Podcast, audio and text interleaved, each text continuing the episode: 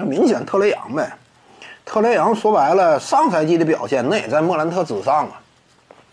你不能把啊灰熊队这赛季取得成功啊功劳都给到莫兰特，这个也不太恰当。因为我们看到啊，首先一点，灰熊队呢，瓦兰丘丘纳斯来了之后，整体状态不俗。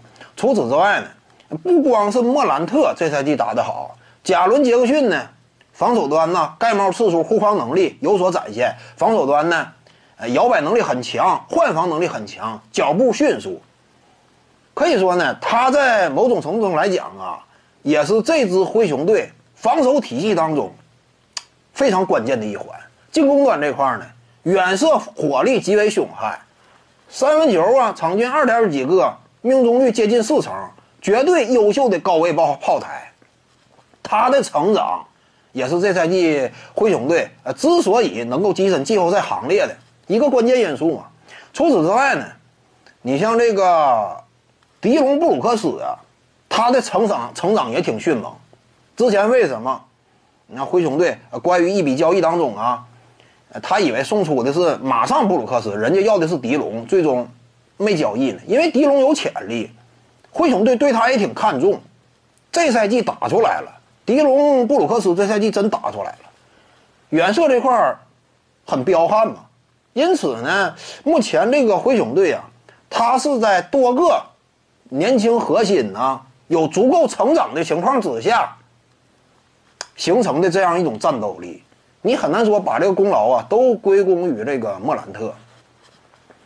所以说他跟这个特雷杨两人谁发展好呢？还是特雷杨，还是特雷杨发展好。你看吧，特雷杨迎来了卡佩拉之后，这赛季接下来的这些比赛呀，就有可能让人眼前一亮，对不对？呃，打出一些连续的胜场啊，这非常值得期待。只是说下赛季，我认为呃老鹰队呢。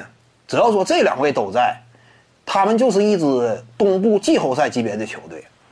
而且特雷杨第一个赛季整体表现那就在莫兰特之上嘛。你要说他俩比的话，还是特雷杨。